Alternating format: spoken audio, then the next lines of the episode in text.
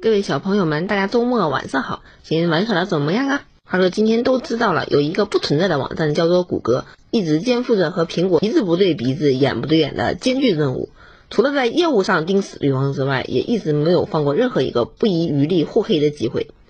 这不，今天还有外媒爆料说，传说中除了天朝之外，三百五十九度无死角的谷歌地图，在中国人民的老邻居巴基斯坦的某个地方，呃，画了个安卓机器人对着一个缺角的苹果嘘嘘。呃，你们懂的，就是今天封面这张图。虽然谷歌强绷着脸说啊啊，对不起啊啊，这是那个用户上传的，咱们嗯，真真真的不是故意的。但是谁都能听到憋到内伤的那句潜台词，呼呼呼呼呼，干得漂亮！不知道库克现在是不是正在悄悄的修改苹果地图？谁都知道，如今的科技圈不只要技术，还要嘴皮子，变得漂亮也是核心竞争力。自从苹果在搜索和地图上跟谷歌分手之后，时差就开始愈发的丧心病狂了。谷歌每次发布会，只要提到新版 iOS，必然要拿老牛拉破车的安卓出来吐槽。你看你们发布了那么久，都没有几个人在用。哈哈。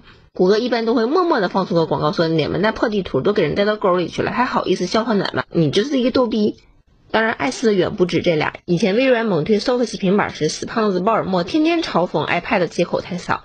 诺基亚最近打算卖地图，也没忘了拿谷歌地图收集个人数据给自己打广告。再说了，估计你们也记得以前在百度搜索 SB 出来的是啥结果，所以一瓶搅的吧。俺们也是要理解，如今国内厂商和大佬们在网上撕来撕去的，毕竟技术没学会，学会是差了，也算学会了一半不是。